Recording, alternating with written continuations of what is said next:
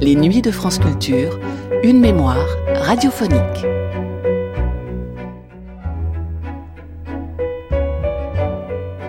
Du Moulin Rouge au Casino de Paris, de l'Alhambra aux Folies Bergères, j'aime, tu aimes, nous aimons, vous aimez le music hall. En 1978, dans les Nuits magnétiques, Roland Auguet et Michel Abgral signaient une série de cinq émissions consacrées au music hall.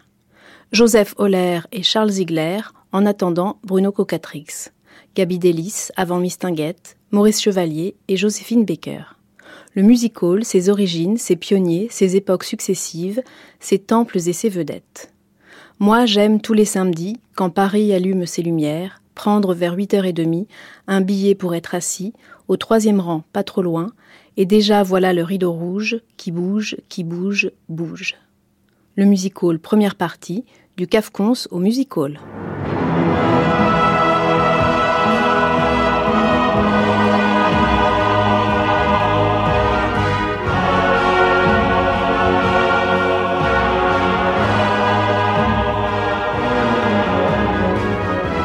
C'est bientôt Noël. Je me demande pourquoi on n'aurait pas le droit d'être heureux, de chanter sa joie. Cette semaine, nous montrerons l'exemple en mettant le music hall en lieu et place de toute mémoire.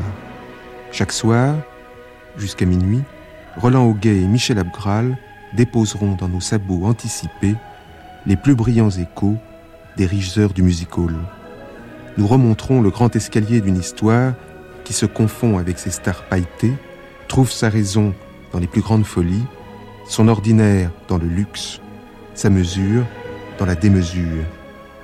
Nous ébaucherons une archéologie de l'excès qui fera peut-être un peu de lumière sur ce que nous sommes quand sans dessus dessous nous avons les pieds dans nos rêves. Bientôt les fêtes, à la radio, nous ne craignons pas la poudre aux yeux, mais il ne nous est pas interdit d'installer nos micros avec réalisme dans l'éblouissement. Nuit magnétique présente le Music Hall.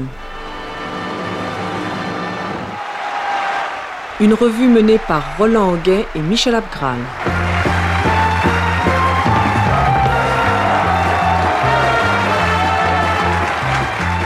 Premier tableau du Cafcons au Music Hall. Les beaux jours sont partis soudain et ce matin, ouvrant ma porte, la grande allée de mon jardin était jonchée de feuilles mortes. Avec Louis-Jean Calvet, Fanny Deschamps, Alain Ardel, Jean-Marie Magnan, Michel Palmier, Daniel Ringold, Jean Villiers. Tu m'as menti et trompé plus que personne je te pardonne, je te pardonne.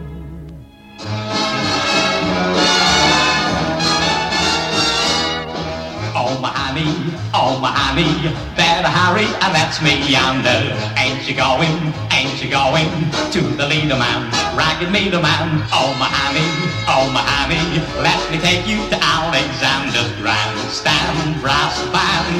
Ain't you coming along? Come on and here, come on and here, Alexander's ragtime band.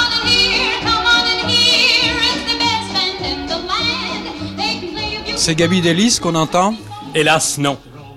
C'est le plus grand succès de Gabi Delis. Alexander's Ragtime Band, une chanson américaine d'Irving Berlin qu'elle avait créée à Londres dans les années 15-16 et qu'elle devait ramener en France avec son partenaire Harry Pilser, en ramenant avec elle au Casino de Paris un genre complètement nouveau qui était la revue à grand spectacle, la revue à plumes. Oh my honey, oh my honey, Ain't you going, ain't you going to the leader man, ragged meter man? My honey. Délice, vous savez, c'est l'ancêtre. C'est le mythe, c'est celle qui a tout inventé dans cette forme de métier qui est la revue, qui est le grand musical. Et elle avait débuté comme petite chanteuse de Cafcons, faisant une carrière honnête, et puis Délice avait une vie privée éclatante, éblouissante, Et nous dirons par là si vous, que c'était la dernière des grandes courtisanes d'une mi-siècle comme Émilienne d'Alençon ou Liane de Pougy ou la belle Otero. Come on here, come on here, Alexander's ragtime band. Et cette fille qui était très belle, mais qui avait une toute petite voix très aiguë, au dire des contemporains, n'a pas trouvé exactement son style jusqu'au jour où, rencontrant Jacques Charles, elle a eu l'idée, dans sa loge du Palladium, de prendre des, plumes de danseuse et de se draper avec. Et puis, comme elle trouvait que la scène était trop plate, trop plane, si vous voulez, elle a pensé au plan incliné, qui allait permettre aux gens de la voir apparaître et venir vers eux. Aujourd'hui, ça semble tout simple. À l'époque, ça a été un bouleversement. Elle a inventé les escaliers. Elle est revenue en France pendant la guerre de 14, pendant les années sombres, et malheureusement, la, euh, phtisie a très vite emporté des lys, donnant sa chance à une dame qui allait atteindre à l'époque la cinquantaine, qui n'était plus une jeune fille, mais qui avait cette chance de paraître à peine 30 ans, qui avait des yeux bleus pervenches étonnants, un sourire auquel Paris ne résistait pas, et Paris se retrouvait en elle. Elle, elle était née Jeanne Bourgeois, à Anguin, et très vite, elle était devenue Mistinguette. Depuis ce matin dans mon équipage, je cherche en vain quelqu'un que j'ai perdu. Come on here, come on here, Alexander's ragtime band. Come on here, come on here, it's their band in the land. Gaby Delis, ça a été la, la première aussi à, bon, à avoir vraiment conscience d'être euh, un personnage et de le d'avoir la cohérence de le jouer aussi bien à la scène qu'à la ville. Dire que toute, elle s'était créée toute une légende autour de sur le nombre de ses cartons à chapeau, de ses, des animaux qu'elle traînait avec elle, c'est-à-dire qu'elle se déplaçait avec bon, ses chiens, ses, singes, en même temps des plusieurs personnages pour porter ses coffrets à bijoux. Et c'est elle un peu qui a créé ce rôle de, de meneuse, de star, qui a été repris par Mistinguette. euh, bon, aussitôt après.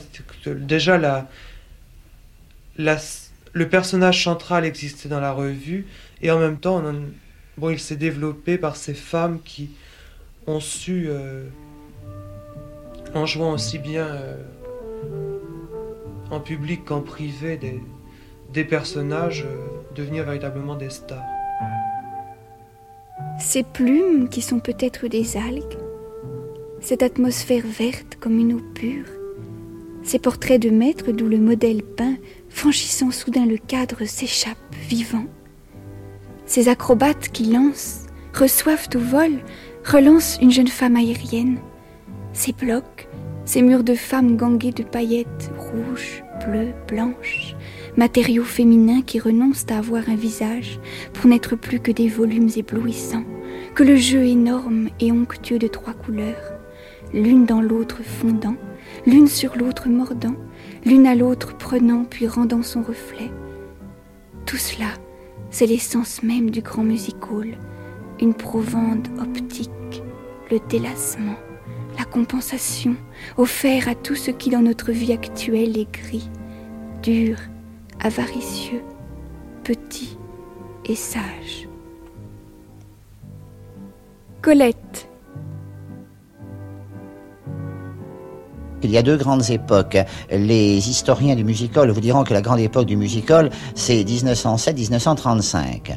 Alors là, c'était surtout l'époque des revues.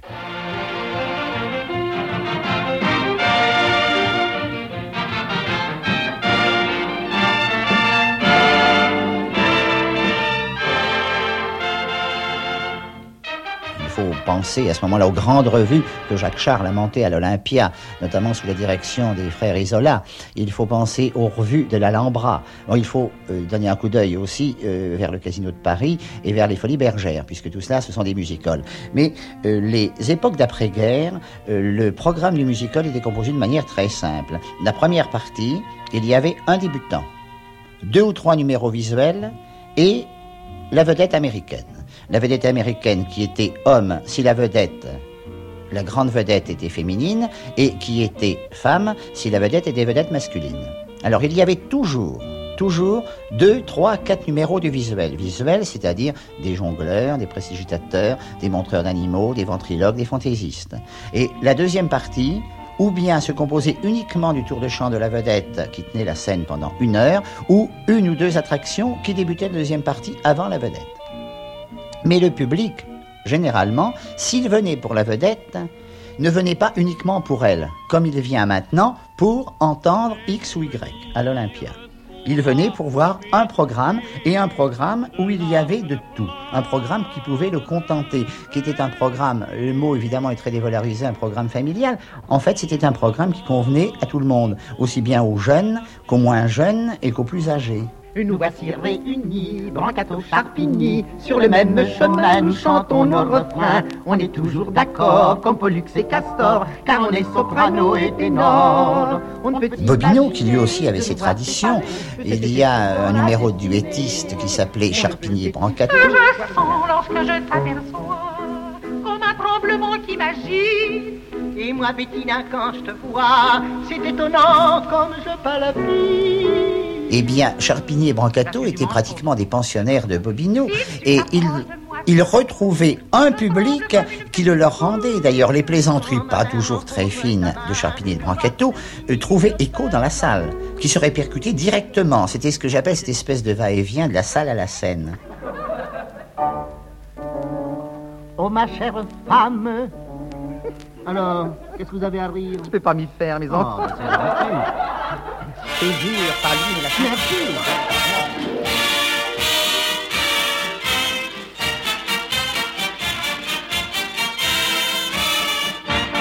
Le thème de la revue, ça peut être quelquefois un événement extérieur. Par exemple, en 1920, il y avait eu une loi qui taxait les pianos. Et le musical s'était emparé comme ça de ce thème, où finalement tout le titre de la revue c'était Cache ton piano. Et dans tous les tableaux, il y avait un piano. On faisait surgir une femme d'un piano. Où le thème décoratif c'était le piano. Tous les objets ou tous les personnages étaient habillés en piano, par exemple. Bon, ça pouvait être aussi. L'argument de la, revue peut être aussi très très mince. Ça peut être euh, la revue rose, par exemple, où tous tous les tableaux, tous les décors, tous les personnages bon, jouent sur des gammes de rose. Ça peut être aussi bien une couleur.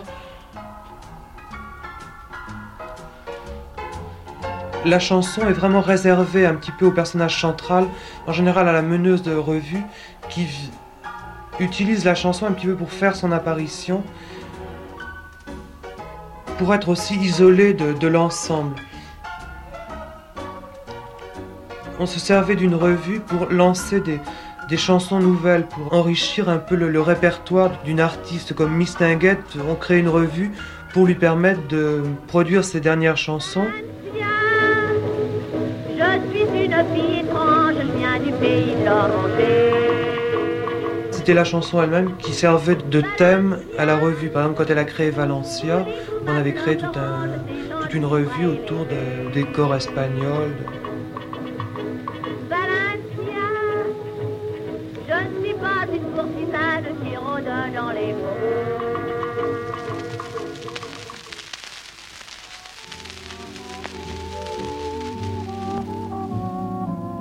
L'ensemble se compose beaucoup plus d'éléments scéniques et à la limite beaucoup plus euh, décoratifs que, véritablement euh, artistiques, soit au niveau euh, danse ou au niveau chanson.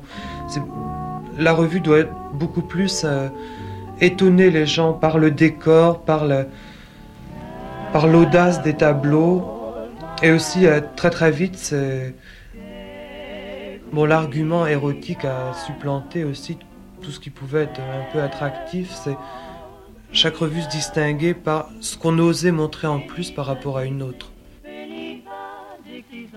J'aimerais dire ici la sublime niaiserie de ces grandes revues, conçues, semblait-il, à la seule fin, avouée ou non, de procurer aux spectateurs plus ou moins frustrés par la nature, l'impécuniosité ou les principes, deux ou trois heures d'extase visuelle, pendant lesquelles il lui était loisible de céder à l'illusion que toutes les joies licencieuses et les plaisirs illicites se trouvaient réunis en gerbe, à portée de son désir. Les boys pour les uns, les girls pour les autres. le danseur aux allures d'hermaphrodite, la femme serpent au corps des faibles, les couples langoureux mimant l'étreinte et le spasme, le défilé des femmes nues à la démarche gauche et au sourire emprunté, ridiculement emparé des attributs symboliques et déconcertants de la crevette, du faisan royal, du moulin à vent, du confetti, de l'aéroplane ou de la tour Eiffel. Tout contribuait à susciter une ambiance d'érotisme facile, à laquelle ne nuisait point, que rendait plus piquante au contraire la sottise et le mauvais goût, poussés parfois jusqu'à une sorte de génie, des arguments, des livrets et des décors.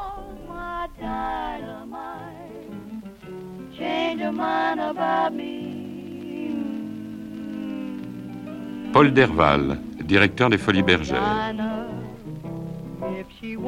Mon rôle Écarter la réalité, amalgamer des émotions sans continuité, pister les sensations, créer l'illusion, le plaisir, la loi du plaisir. Je vends de l'oubli aux hommes, le music hall a refait le temple païen.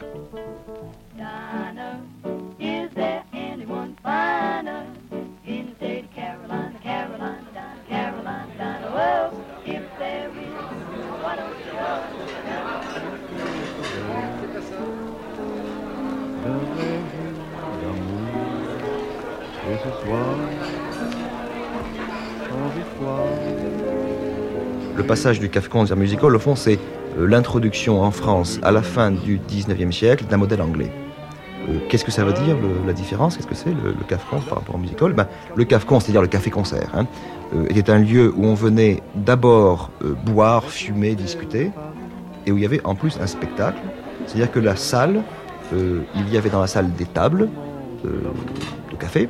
On s'asseyait en rond autour des tables. Il y avait un, bar, euh, des garçons qui passaient, qui servaient euh, des limonades, de la bière, de l'absinthe, enfin bon, ce qu'on avait envie de boire.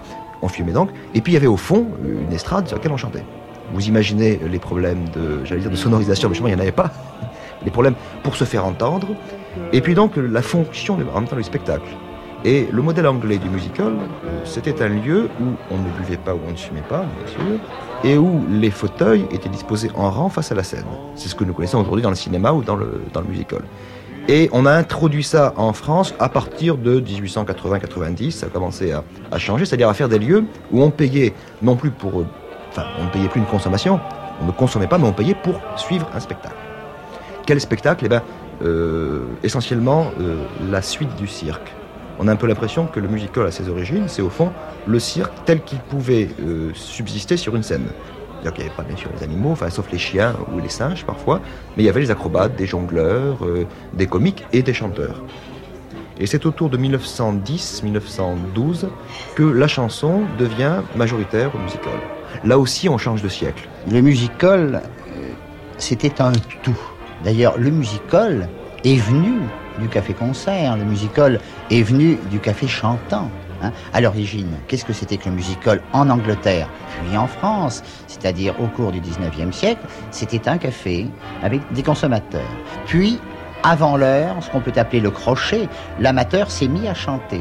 Puis, des chanteurs professionnels sont venus. Ça, c'est le début du musical en France et en Angleterre. Et seulement, mais vers 1860, seulement des attractions sont apparues. Des attractions sont apparues, donc une scène est apparue. Puis, les consommateurs ont disparu, les tables ont disparu, les fauteuils se sont installés, la salle est née. Ça, ça s'est d'abord passé en Angleterre, sous l'influence d'un monsieur extraordinaire, euh, qui est l'inventeur du musical, du musical mondial, qui s'appelle monsieur Norton, simplement, qui est un monsieur qui, pendant 80 ans, a vécu du musical. Il était garçon de café, il était serveur dans un pub, puis a racheté peu à peu différents établissements et les a transformés. Et c'est grâce à lui que le musical est né. Alors, aux attractions, aux chanteurs, aux orchestres sont venus peu à peu se joindre des revues, des revues X, des textes, des chanteurs vedettes et des orchestres vedettes. Puis, bien après, alors, tant en Amérique qu'en Angleterre qu'en France, le musical est devenu un spectacle de revue avec girl, avec attraction. On dit, partout et l'on répète, que je lâche pas mes pépettes. C'est vrai faisait comme moi pour sa galette.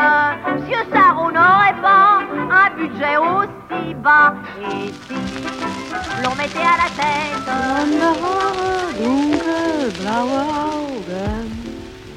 Sehe ich, wo ich nur gehe und stehe. Und ein kleines, dummes Kinderlächeln, das ich doch in Träumen immer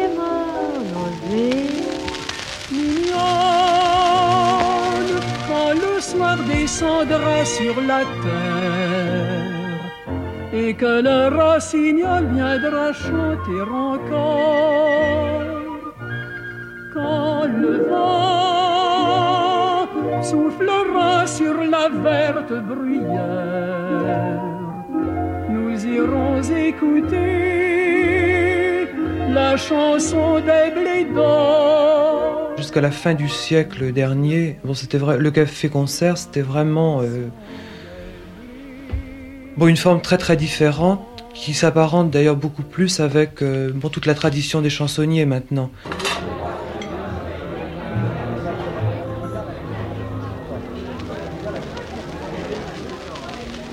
Les beaux jours sont partis soudain et ce matin, ouvrant ma porte, la grande allée de mon jardin était jonchée de feuilles mortes.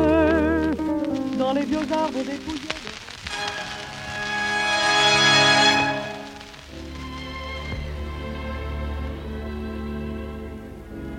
Tu m'as menti et trompé plus que personne. Je te pardonne, je te pardonne. Mais ce soir où notre passé se déchire, je vais te dire lequel est ton vrai nom? À Paris, lorsque deux amoureux sortent, bras dessus, bras dessous, pour la première fois, le jeune homme accompagne devant sa porte la jeune fille et lui dit plein d'émoi. Bonsoir mon cher amour,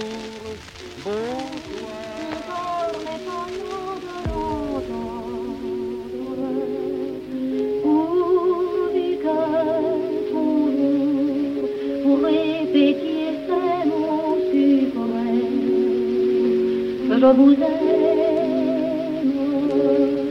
Vous savez bien que dans le fond,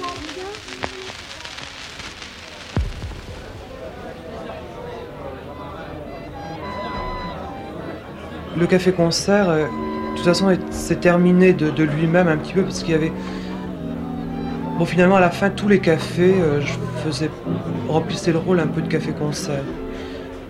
Il y avait des attractions dans tout. On en avait euh, une, multitude dans Paris euh, qui proposait une attraction. Finalement, c'était pas suffisant pour faire venir les gens parce qu'ils étaient sûrs de le trouver partout déjà.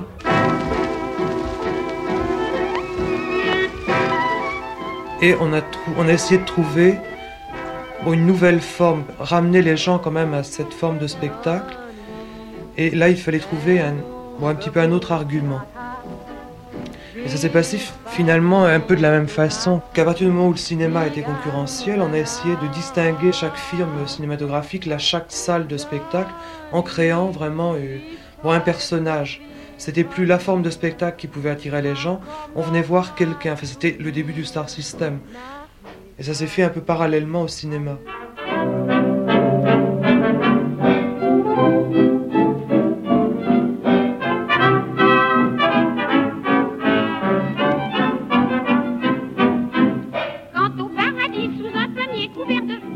Le cinéma était très important dans la forme même du musical. Bon, parce qu'au départ, euh, c'était bon, n'importe quoi. Et là, on a commencé à avoir un spectacle qui était beaucoup plus construit. Il y a eu le même phénomène qu'au cinéma, le rôle du metteur en scène. Finalement, on le retrouve au niveau de la, de la revue de musical. On n'essaie plus de passer comme ça des sketchs où le lien est assuré justement par le compère et la, la commère qui permettent les transitions, les changements de costumes. Là, au niveau du musical, on essaie de trouver euh, un petit peu une ligne directrice, sans, sans rupture de rythme non plus. Les gens ont perdu l'habitude aussi de- des coupures où le spectacle reprend dix minutes après. Il faut que tout aille, euh, qu'il y ait une continuité, surtout que tout aille très vite. Il y a aussi beaucoup d'influences. euh, au début du siècle, il y avait des, des notions qui étaient nouvelles. Bon, la vitesse, par exemple, c'était quelque chose qui était très important. euh, Bon, le début de l'automobile, de l'aviation, il y avait le mythe comme ça de la vitesse. Et c'est quelque chose qu'on retrouve dans le spectacle. Il faut que tout aille très vite, que ça défile, au même rythme que l'image cinématographique. Louis-Léon Martin critique. Je le dis nettement, je tiens le music hall pour un des moyens de libération les plus sûrs de l'avenir. Pour les grands spectacles, le point de départ, la parabole et le point d'arrivée sont les mêmes que pour le cinéma. Une transposition féerique du quotidien.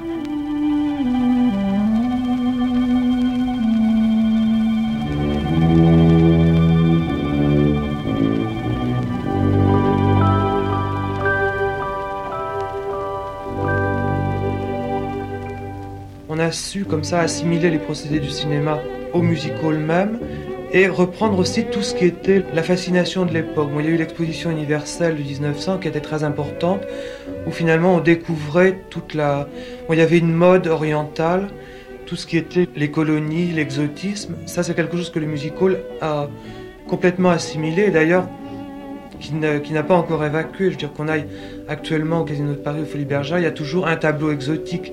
Il y a toujours un tableau qui se passe, euh, toujours le pays des mille et une nuits, toujours euh, comme ça l'ailleurs de rêve. euh. Ça, c'est quelque chose qui fascinait beaucoup au début du siècle.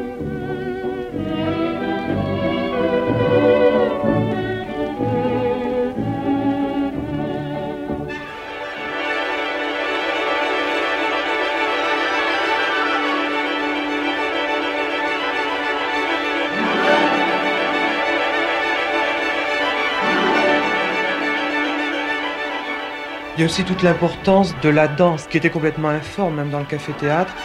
Là, au début du siècle, il y a eu quand même toutes les influences, euh, la Loïc Fuller, Isadora Duncan, les ballets russes aussi, qui étaient énormes, qui arrivaient déjà avec une musique déjà qui révolutionnait complètement la musique de spectacle. Un art chorégraphique qui n'existait pas dans le café-concert, mais qu'on trouve déjà au music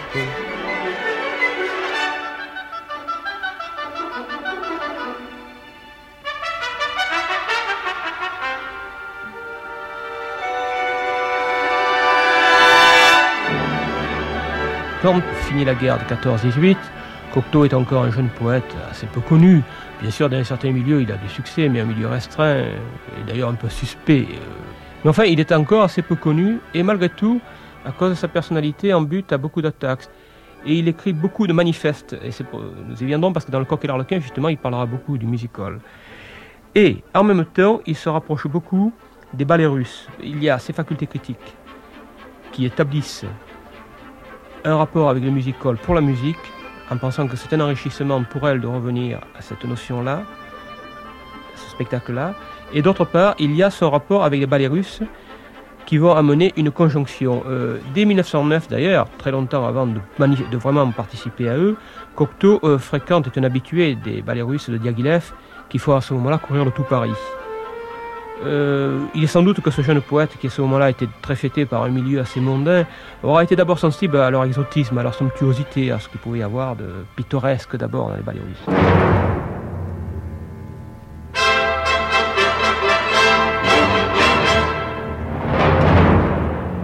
Jusqu'en 1913, où se produit euh, pratiquement un des moments majeurs du siècle au niveau artistique, c'est le Sacre du Printemps d'Igor Stravinsky, qui le bouleversera de fond en comble et qui tout d'un coup opposera sa force profonde, sa nécessité grave au bourbier de grâce, euh, qui étaient souvent les ballets russes, un scandale mémorable.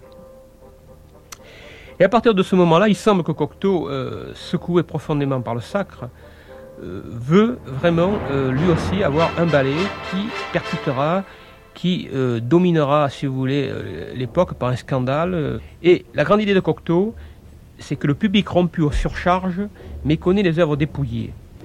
Pour lui, il faudrait ôter les draperies de Beethoven, de Wagner, et ce qu'il admire chez Satie, c'est que la ligne musicale semble aller nue, comme dans les mélodies, comme ce qui, est pour lui le moment où la ligne est la plus dépouillée dans la musique.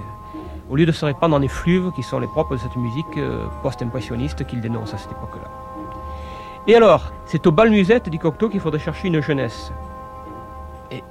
Puisque Stravinsky emploie les motifs et les thèmes populaires russes, pourquoi nous nous priverions de cette musique-là qui est notre? Il dit cette force de vie qui s'exprime sur une scène de musical ou de cirque, des mots de premier coup d'œil toutes les audaces plus artistes. Il a à ce moment-là une trentaine d'années quand il écrit ça.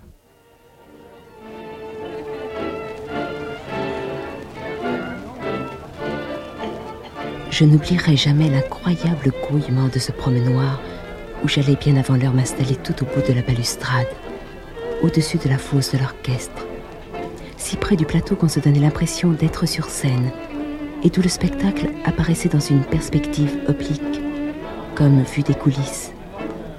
Place que je n'aurais échangée contre aucun fauteuil, et dont je me gardais de bouger au cours de l'entracte, quelque envie que j'en eusse de crainte de la retrouver prise. Au fur et à mesure que s'emplissait la salle, des grappes d'hommes venaient se coller à cette rampe, en rubanant les rangs de l'orchestre d'une guirlande de têtes congestionnées par l'attente. Tandis que par derrière se pavanaient les dandys en pantalon bois de rose dit Charleston, en veston raspé, fleurs à la boutonnière et pochettes épanouies, riantes et chuchotant tout en guignant le manège ostentatoire des racoleuses autour de cou en lapin, juchées comme sur des échasses, sur des talons trop hauts et à la jupe si courte qu'elle laissait entrevoir ici et là quelques jarretières ou un éclair de chair nue.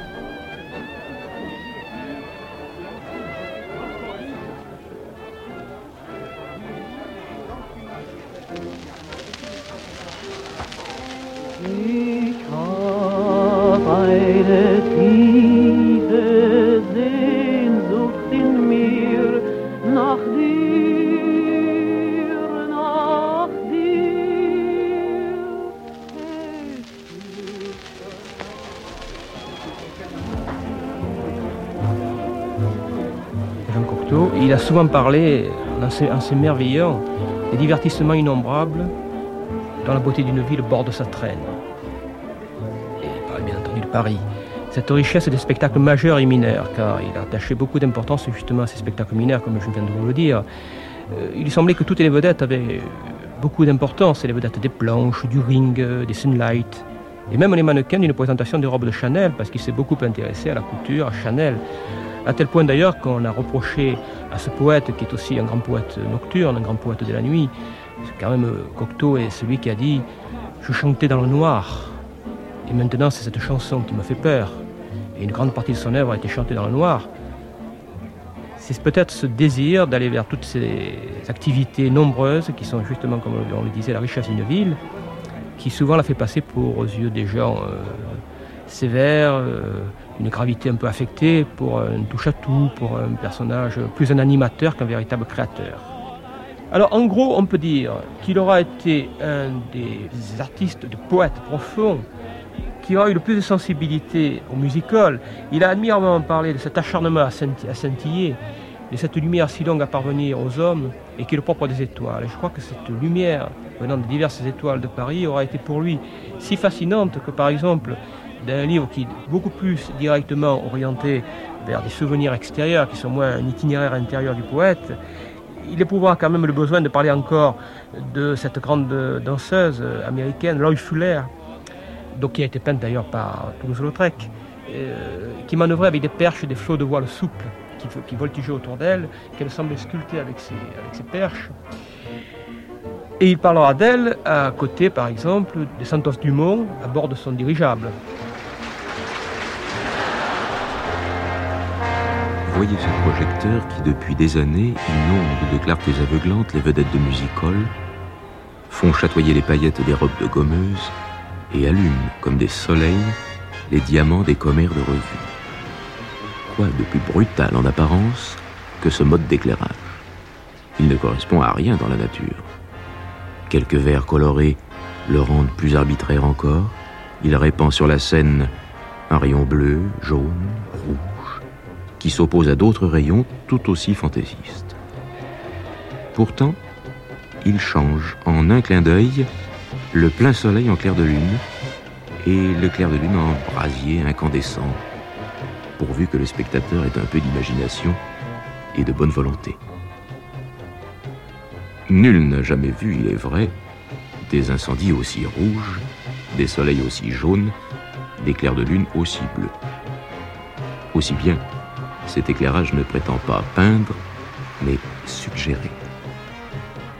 De même, le rayon blanc, accusant les reliefs du visage d'un mime, ou inscrivant dans un cercle de lumière crue le corps harmonieux d'une danseuse, ne prétend qu'à fixer notre attention sur la beauté de la danseuse ou le talent du mime, sans chercher à imiter quoi que ce soit de naturel et de raisonnable. Nous sommes ici, sur le plan de l'esprit, et le monde réel a cessé d'exister.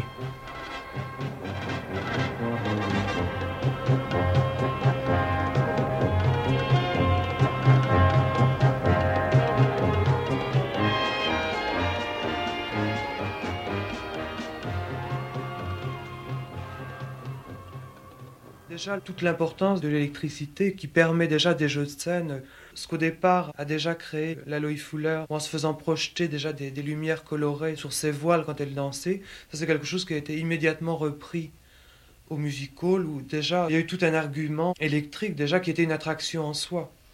Moi qui s'est de plus en plus développé. L'influence aussi du machinisme dont on se servait euh, au cinéma qui était euh, adopté immédiatement. Bon, ce qu'on appelait les tableaux du merveilleux. Toutes les apparitions, les scènes qui s'élèvent, les personnages qui, bon, qui descendent comme ça du, du haut de la scène. Bon, tout ça, c'était suffisant pour faire apparaître le spectacle comme quelque chose de très très nouveau et bon, de récupérer un peu tout ce qui, ce qui avait attiré les gens d'une façon séparée, on le regroupait comme ça dans une forme de spectacle. Faire croire à une époque vraiment nouvelle où tout se révolutionnait. Bon, le musical aussi euh, était capable de, le faire.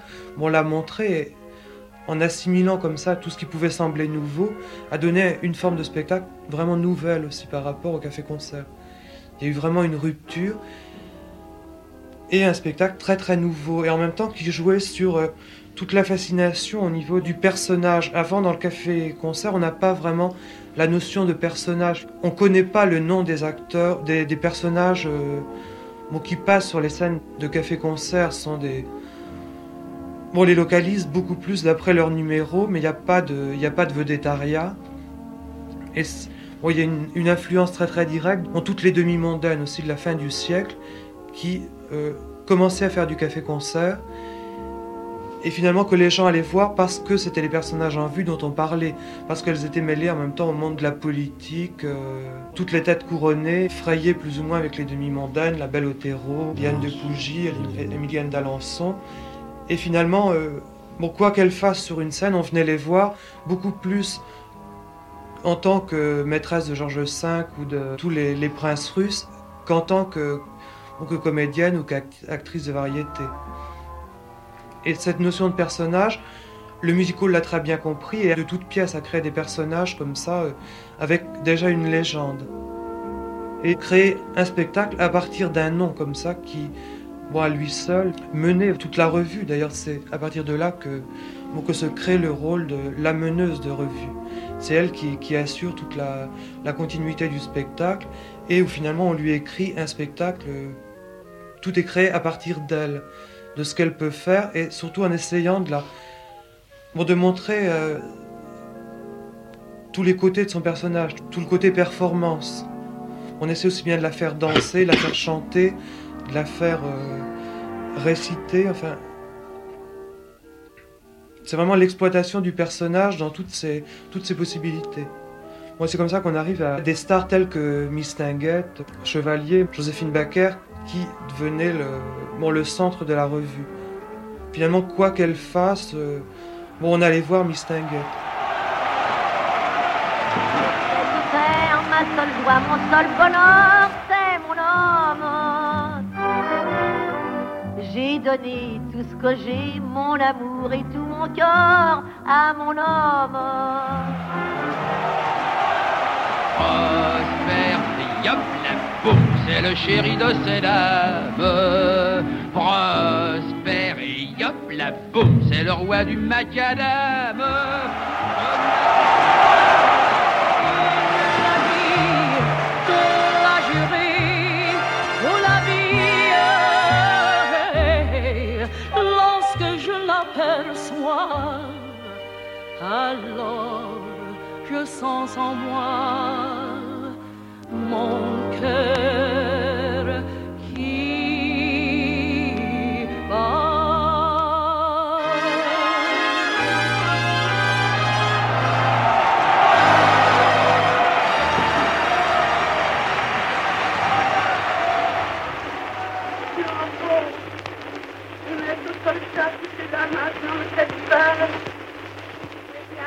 La voix a été tracée par Sarah Bernard, qui avait commencé déjà à être un mythe déjà du, monde du spectacle, où finalement on la connaissait autant à travers euh, ses extravagances, ses caprices, qu'à travers ses différents passages sur scène. Et ça, c'est quelque chose qu'on recrée autour de la vedette du music hall. Toute la presse se déchaînait autour des excentricités de Miss Tinguette, par exemple, qui se faisait euh, carrosser une Rolls en peau de crocodile, où on relatait tout ce qui pouvait être lié à sa vie privée, toutes les liaisons euh, princières entre personnages comme ça du spectacle. En juin 1930, un hebdomadaire, Vue, organisait un concours de sex appeal. La désignation des lauréats et lauréates était faite par les lecteurs et par les lectrices. Côté féminin, Yvonne Printemps venait en tête avec 8 sur 10.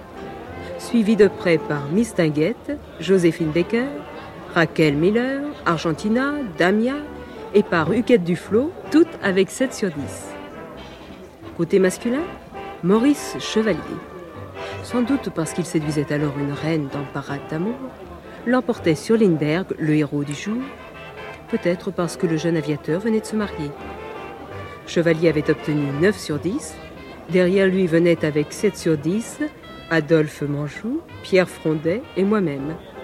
Tardieu était ex aequo avec Mussolini. Claude Berton, critique. Le music hall, en gros, en bloc, a une foule de spectateurs riches et pauvres, incroyablement mêlés, dispense du rêve, de la fantaisie, de l'inattendu, du phénoménal, de la satire et beaucoup moins de sensualité qu'on l'affirme. Car le tourbillon de la curiosité satisfaite épuise la bête et ne laisse derrière lui qu'une apaisante impression de victoire sur la vie et sur les choses, la sensation d'un monde à part où l'impossible est le possible.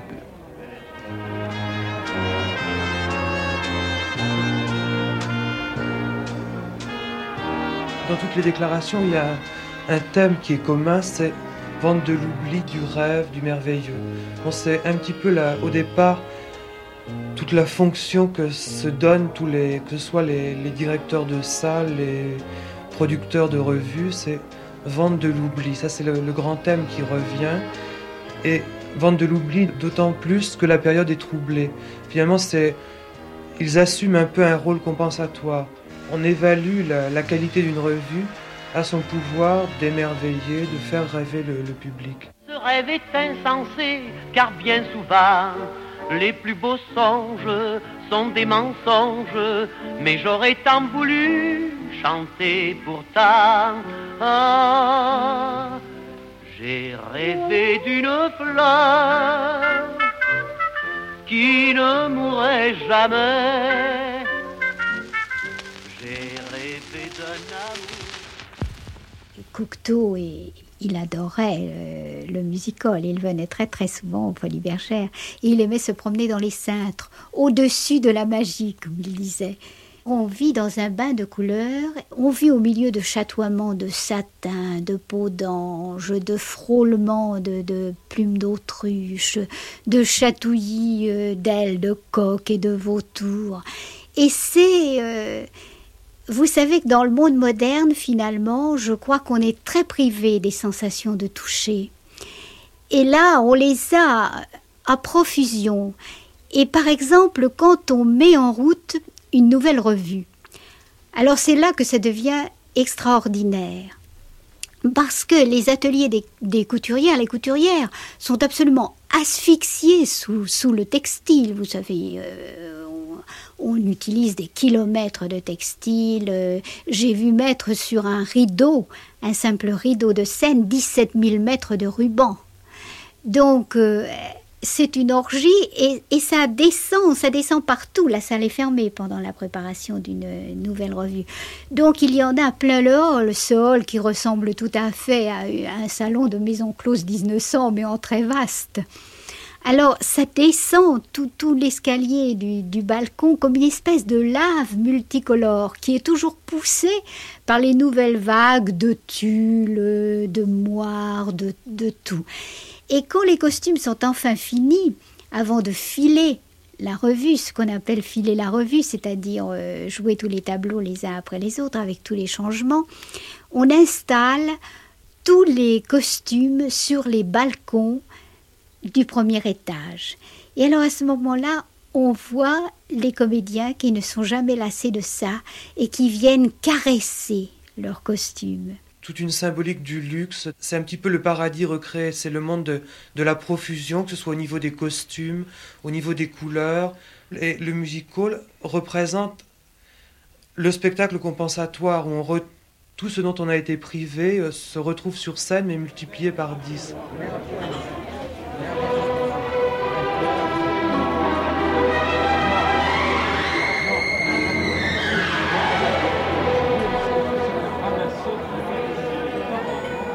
Finalement, le, spectateur a la possibilité d'entrer dans, dans un monde un peu paradisiaque euh, et qui est complètement créé pour lui, qui est le sien, dans lequel il a juste à se projeter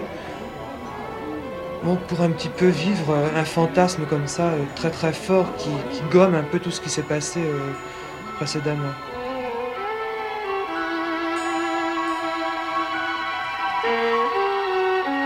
Le music hall euh, présente un spectacle complètement figé avec des valeurs très petites bourgeoises en même temps. Tout le côté toc, un peu le côté m'as-tu vu, ça le music hall joue le jeu à fond. Le jaune n'est pas une couleur de vaudeville. Ce n'est pas non plus comme le rouge une couleur de tragédie. C'est une couleur de conte de fées. Et quand le jaune envahit la nature entière comme ici, quand le ciel lui-même est de nuances boutons d'or, où pouvons-nous être, dites-moi, sinon dans le pays des chimères? Les visages, les gorges, les bras nus des femmes prennent des valeurs nacrées des tons délicats de chlorose qui s'exaspèrent jusqu'à la plus saisissante lividité quand un rayon bleu les caresse. La moindre figurante revêt dans tout cet or une apparence lunaire et immatérielle. C'est en vain que les souffles du printemps terrestre agitent de murmures autour de nous les marronniers des Champs-Élysées. En vain que dans les loges, sous la clarté des girandoles électriques, nous apparaissent des figures parisiennes. Nous sommes dans une autre planète, n'importe où, hors du monde, suivant le vœu désespéré de Baudelaire. C'est peut-être le vrai secret de cet attrait puissant qu'exerce le music hall sur les foules modernes.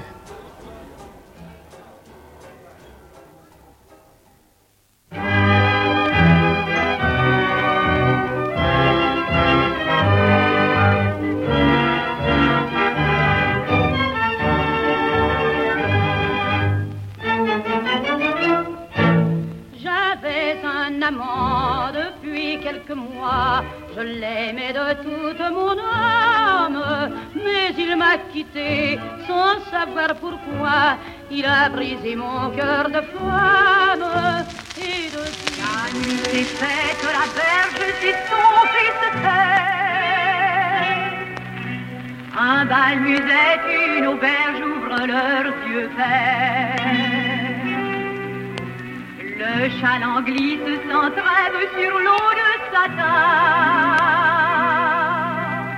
Où s'en va-t-il? Vers quel rêve, vers quel incertain?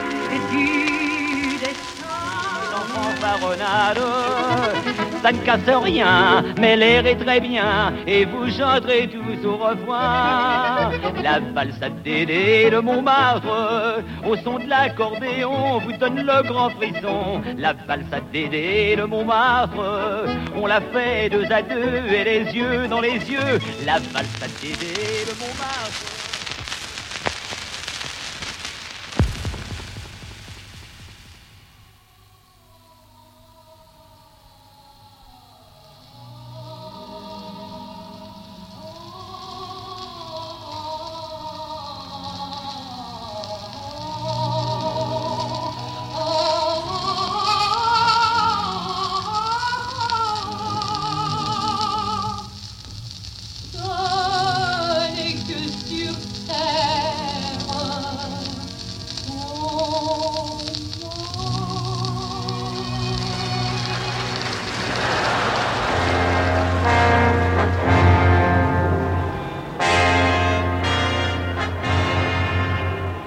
Ça se voit au musical, il faut que tout soit... qu'il y ait une richesse qui est très criarde en même temps. Il faut donner aux gens une, espèce de sécurité. Tous les thèmes, c'est toujours... Euh, les choses sont toujours ce qu'elles sont, rien ne bouge, Paris reste toujours Paris. Euh. le musical vient lui, lui rappeler que tout est immuable. Dans toutes les revues de musical, il y a toujours un tableau qui représente l'ascension sociale. Il y a toujours le personnage qui est parti de rien. C'est toujours, euh, bon, ça jouait déjà euh, à l'époque de Mistinguett, c'est toujours la marchande de fleurs qui devient soit la grande courtisane ou une femme du monde. On assure toujours le public que la promotion sociale, elle est assurée. Finalement, il suffit de le désirer pour que ça se produise. C'est jamais les lieux du travail, c'est jamais le, ce qui est pénible, c'est toujours le, le pari gay. Pour tout le milieu de la, dépense, du luxe, de la vie facile. Et finalement, c'est toujours la, femme de ménage qui est là et finalement le, mannequin manque pour présenter les, les modèles et on s'aperçoit que la femme de ménage peut très bien se substituer au mannequin et devenir elle-même euh, le, personnage central autour duquel tous les autres tournent. Il y a toujours l'idée de la revanche, celle qui était méprisée par le, non, par tout le groupe. Comme ça, enfin, magiquement, se retrouve l'élément central du groupe. Pour le spectateur, c'est vraiment l'univers rassurant. Même ce qui pourrait être euh, menaçant, dangereux, se trouve toujours dans tous les tableaux complètement exorcisé. On s'aperçoit que finalement, on avait eu tort d'avoir peur ou de redouter le mal, parce que finalement, le mal, on en vient très très facilement à bout. Une danseuse nue, comme on dit, n'en montre guère plus qu'une autre. Une danseuse nue, c'est toujours un peu égyptien, ce qui signifie dix bonnes livres de ceinture en métal travaillé, de plaques de poitrine, de treillage en perles pour les jambes, et des colliers depuis ici jusque-là, et des voiles à n'en plus finir. Les forces mystérieuses de la discipline, du rythme musical, l'orgueil enfantin et noble de paraître beau, de paraître fort, nous soulèvent, nous conduisent. Vraiment, nous jouons comme d'habitude. Le public, prostré, invisible dans la salle éteinte, ne verra rien de ce qu'il doit ignorer. Le halètement rapide qui dessèche nos poumons, l'eau qui nous inonde et noircit la soie de nos costumes, la moustache de sueur et de poudre collée qui virilise si mal à propos ma lèvre supérieure. Il ne verra pas dans le visage exténué de son comique favori le regard égaré, enragé, l'envie de mordre. Il ne devinera pas surtout qu'une horreur nerveuse me soulève à ne rencontrer, à ne palper que des mains, des bras, des joues, des nuques mouillées, des manches humides, des cheveux collés, des verres poissés, des mouchoirs en éponge molle, et moi-même. Le rideau tombé, nous nous séparons vite, comme honteux, pauvres troupes, fumants que nous sommes. Nous nous hâtons vers la rue, aspirant au soir sec et poussiéreux, vers l'illusion de la fraîcheur que verse une lune déjà haute, épanouie, chaude et dédorée.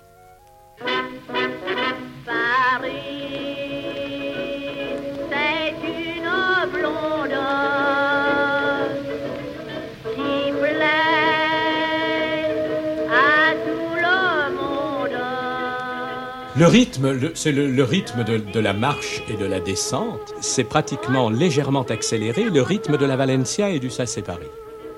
Les paroles habillent les robes. C'est presque curieux de dire ça, mais c'est vrai. C'est-à-dire qu'il faut que, au point de vue parole, il y ait des correspondances entre les paillettes, entre les bijoux, entre ces plumes qui frétillent et qui vibrent, et entre ces lumières qui scintillent. C'est en somme ce qui vous voulez, euh, ce qui a fait Paris dans le monde. Quand les étrangers disent Paris, c'est à ça qu'ils pensent d'abord. Les sketchs parlés interrompent le rythme musical d'une revue. Et une revue, ça doit passer très vite. Ça doit vraiment ne pas être cassé par n'importe quoi. C'est pour ça que quand euh, Jean Baucher, Lynn Renault et Loulou Gasté ont conçu la nouvelle revue du Casino, ils ont enlevé tous les sketchs qu'il y avait avant dans les revues de M. Varna et qui étaient une, espèce de survivance parce qu'on n'osait pas toucher à ce qu'avait fait M. Varna. Et il fallait un coup de balai comme ça.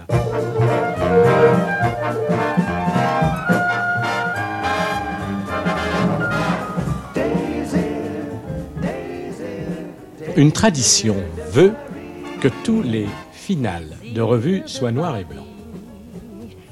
Pourquoi Parce que l'argent, c'est ce qui attire le plus les projecteurs et c'est ce qui permet de varier les teintes. voyez, si on envoie du bleu, tout devient bleu. Si on envoie du rose, tout devient rose. Le frac des boys, parce que c'est euh, un signe de classe, de distinction, d'élégance. Voilà pourquoi tous les grands finales de revue sont noirs et argent.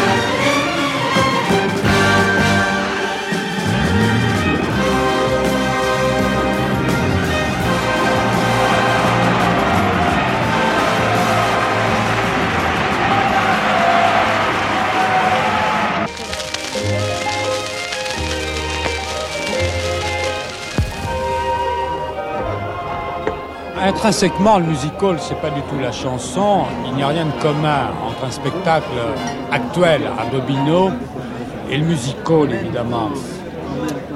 Bon, le paradoxe, c'est que le musical a absorbé pratiquement toutes les formes de la chanson qui existaient à l'époque 1920, 1930, etc.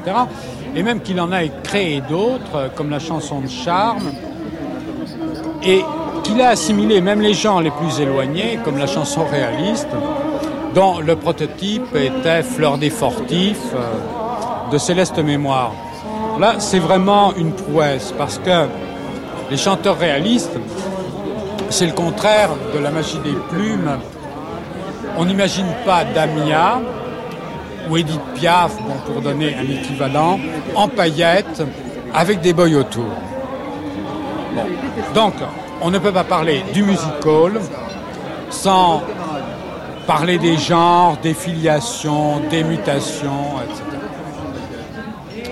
Alors, c'est pourquoi je me méfie beaucoup d'une analyse du musical qui serait une analyse sociologique pure. Parce que le spectacle, ça s'explique toujours par le spectacle. C'est une vieille loi et qui n'est d'ailleurs pas valable seulement pour le musical. Bon, j'en donne un exemple, le cancan, euh, ce qu'on a appelé le French cancan, et qui est venu sur la scène du Moulin Rouge mondialement. C'est né où? C'est né en 1840 dans le bal Mabille avec des danseuses comme la Pomaré, Céleste Mogador, etc., qui pratiquaient la chose de façon absolument artisanale. Et c'est l'appareil spectaculaire parisien qui a récupéré ce cancan pour en faire une sorte de show mondial. Bon, à un autre niveau, qu'est-ce qu'on peut dire? Bon, ben, c'est que un chanteur, un clown, un mime récupère un geste particulier, une voix, euh, quelque chose dont il sent que c'est essentiel pour en faire un style. Et c'est ça la nouveauté, c'est ça le succès. Bon, mais alors pour que cela réussisse, il ne suffit pas d'avoir le sens du truc, au sens du métier, il faut en même temps une connaissance intuitive des symboles sociaux, des désirs latents de chaque couche sociale. Qu'est-ce que c'est que chevalier? C'est la revanche du prologue. Et c'est pourquoi des artistes parfaitement mineurs qui soulèvent des villes et que des célébrités culturelles font des fiascos épouvantables. Par exemple, Cécile Sorel descendant un escalier de music hall, c'était ridicule. Alors, l'artiste euh, le plus mineur est toujours confronté instinctivement, bien sûr, bon, il ne réfléchit pas, c'est une affaire entendue, confronté à des questions, entre guillemets, beaucoup plus larges que celles qui concernent le spectacle au sens strict du terme. Bon, alors ces questions, entre guillemets, c'est quelle forme de désir, quelle forme de rêve convient à la sensibilité d'une époque? Et là, il faut aller vite, parce que ce genre de rêve demande à être satisfait tout de suite. Malgré tout, donc, faire revivre une forme de spectacle sans tenir compte du contexte bon, qu'on peut appeler sociologique, entre guillemets, je dirais plus volontiers extra-spectaculaire, c'est un contresens. L'exemple extrême à cet égard, c'est Berlin 1925. Radfahrerwagen. Beim Sechstagerennen nämlich. Wollen wir ganz unauffällig auf die Galerie kicken?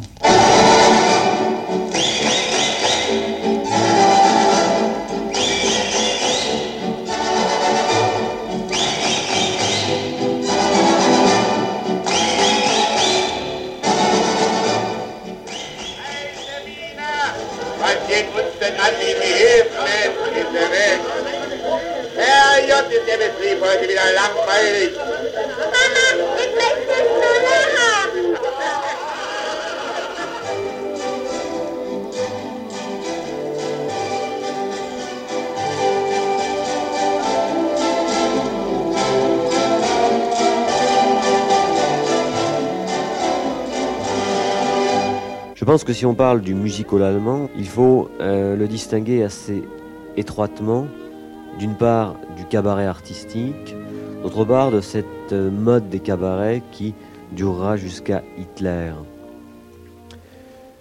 Ces cabarets artistiques ont été relativement isolés. Il y a eu ces premières manifestations liées à l'expressionnisme allemand, comme ce cabaret non de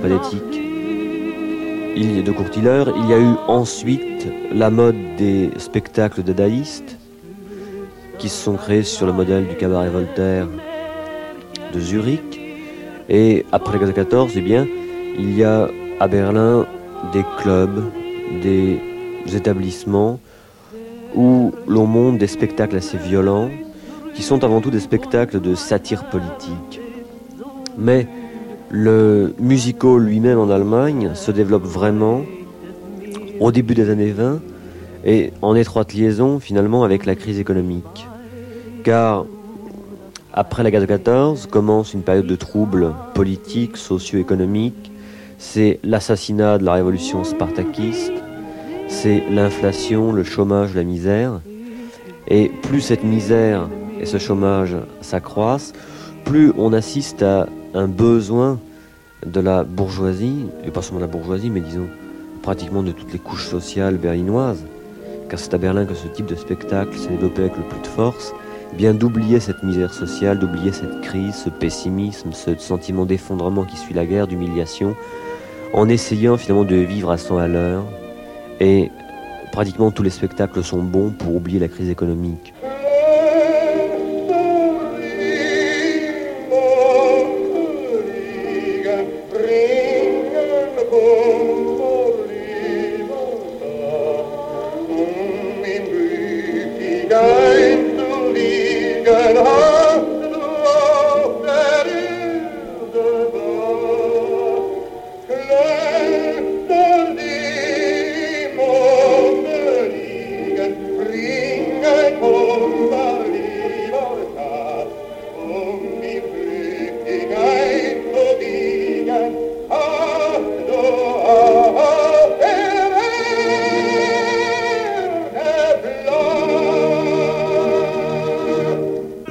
Juxtaposition des contrastes sociaux, des antagonismes, cette présence du prolétariat euh, qui s'est développé dans des conditions extrêmement euh, brutales, explique en grande partie la naissance de cet esprit berlinois qui va jouer un très grand rôle dans toute la vie artistique des années 20 et dans le musical. On définit souvent l'esprit berlinois par une image, on dit Herz mit un cœur et des moustaches.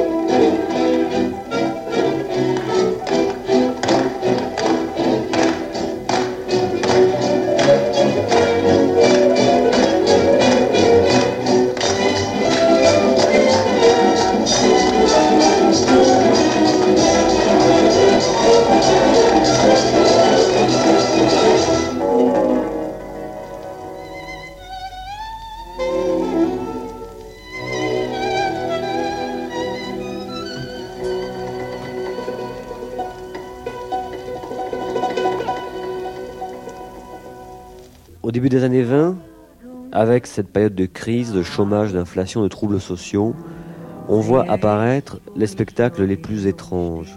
Par exemple, il y a ces cabarets qui vont se développer et ces music halls qui vont eux aussi se développer, mais qui n'attirent pas forcément le même public. Par exemple, le cabaret de type expressionniste s'adresse avant tout à la bohème artistique. Au début des années 20, on assiste à la montée d'un autre type de spectacle qui est finalement l'ensemble des spectacles revendiqués par la bourgeoisie. Et c'est là que le music hall va prendre sa place la plus importante. Il y a à Berlin des euh, music halls qui existent dès le début du siècle et qui sont souvent pas très euh, faciles à isoler des autres spectacles berlinois. Mais disons que les premiers music halls allemands se sont développés dans cette Friedrichstrasse, c'est cette grande artère qui maintenant est à Berlin-Est, qui relie la vieille gare de Friedrichstrasse à l'avenue Unter den Linden. Et là, eh bien, on assiste à des opérettes, on assiste à ce goût pour ce qu'on appelle en allemand les, les Schlager, sont ces refrains, ces refrains qui, nés sur les planches, seront repris euh, par Berlin en l'espace de quelques jours.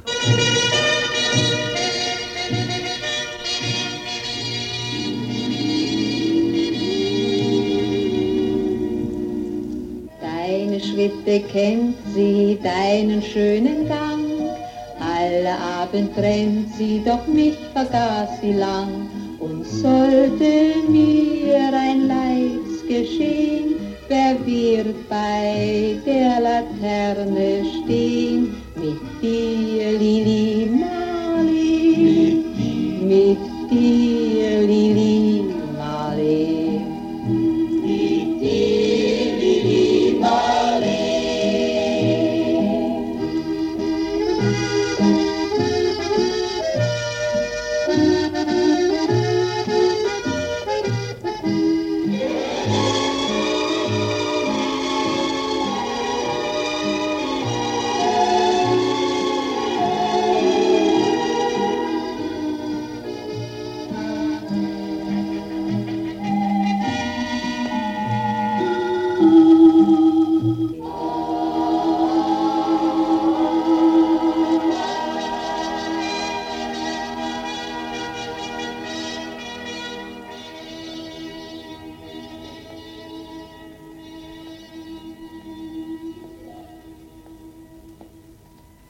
l'aristocratie n'avait pas tellement de préjugés, assez paradoxalement, à l'égard de ces spectacles, à l'égard de ces comédiens ou de ces cabas ou de ces music Et je crois que ce qui frappe justement, c'est à quel point ce type de spectacle a été fréquenté par l'ensemble des couches sociales allemandes.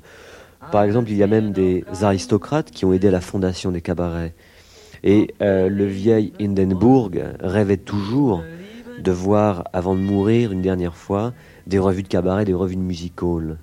Les acteurs, les comédiens étaient, invités communément par les aristocrates.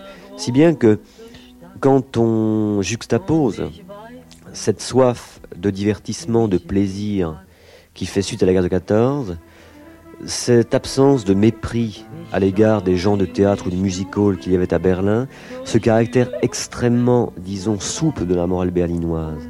Là, c'est encore un trait qui est très important pour comprendre le style du music hall des années 20. Le fait que Berlin était l'une des villes les moins répressives en Allemagne, assez paradoxalement. Euh, on peut dire que Berlin était une ville qui était méprisée jusqu'au début du siècle. Il était habituel de dire en Allemagne qu'il fallait bien être quelque part, même à Berlin. Et cette, euh, cette tradition, ce libéralisme au niveau des mœurs, explique à la fois le fantastique épanouissement de cette vie nocturne des années 20 et explique aussi pourquoi Berlin sera par exemple la dernière ville qui va résister aux nazis.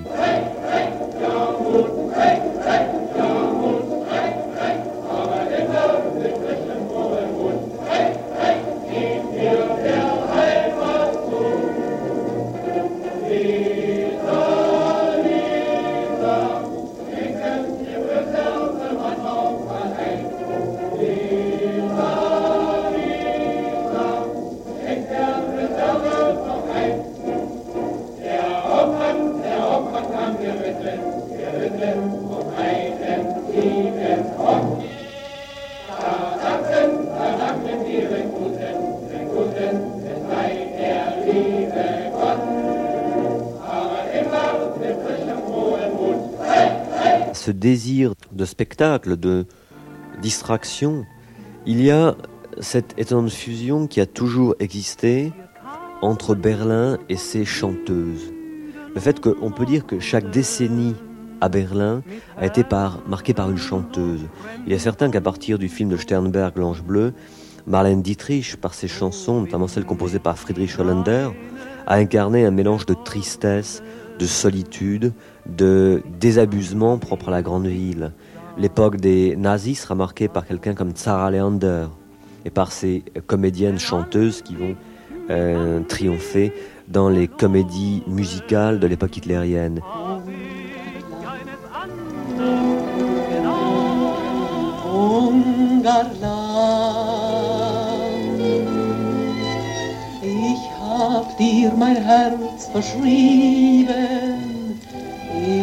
Bin dein Donaustrand. Donaustrand will dich heut und ewig lieben,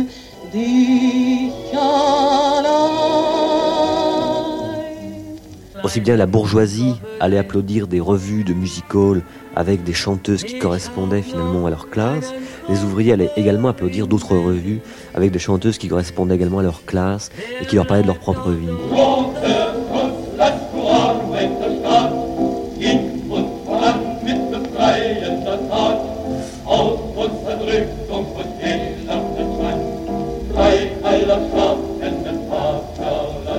À l'époque où les nazis allaient prendre le pouvoir, les gens étaient fascinés par les films expressionnistes. Quand il y a le, le putsch d'extrême droite qui n'a pu être mis en échec que par la grève générale, les gens étaient au cinéma en train de voir le film de Caligari, et tandis que les SA défilaient dans les rues de Berlin, on organisait des concours demandant qui avait les plus belles jambes de Berlin. Et juste avant que Hitler prenne le pouvoir, Marlène Dietrich et Margot Lian, les deux grandes chanteuse de music hall, de cabaret des années 20-30, disait il y a dans l'air quelque chose de névrotique, il y a dans l'air quelque chose d'érotique, il y a dans l'air quelque chose de stupide. Et je crois que finalement ce qui est étonnant, c'est de voir à quel point ce cabaret, ce music hall, sont élevés parallèlement à la crise sociale allemande. Et je pense également à une phrase d'un sociologue qui s'appelle Marcel Mauss qui euh, permet peut-être de bien comprendre à quoi correspond ce type de spectacle. Il disait que finalement, c'est toujours la société qui se paie elle-même de la fausse monnaie de son rêve.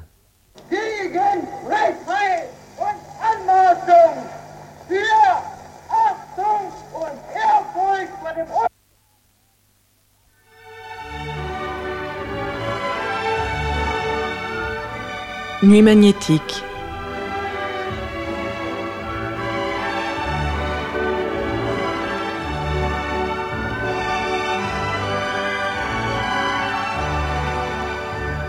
Le musical.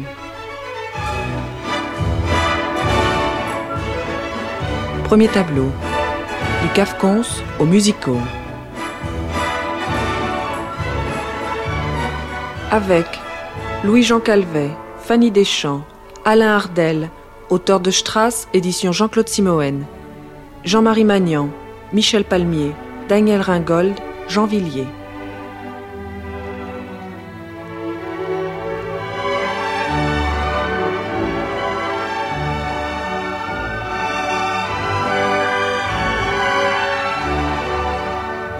Texte de Claude Berton, Pierre Bost, Colette, Gustave Fréjaville, André de Fourquière, Patrick Valberg.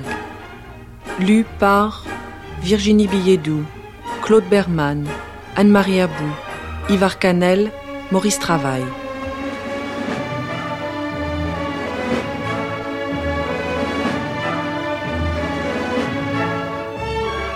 Demain, Nuit magnétique. Le musical.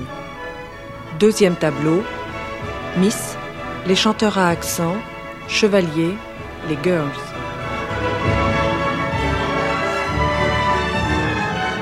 La revue était menée par Roland Auguet et Michel Abgral.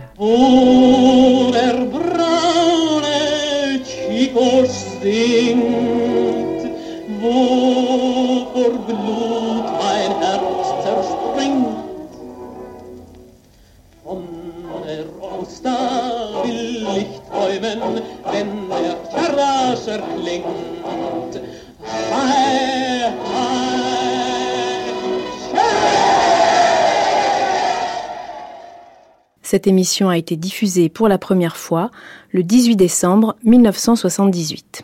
À suivre.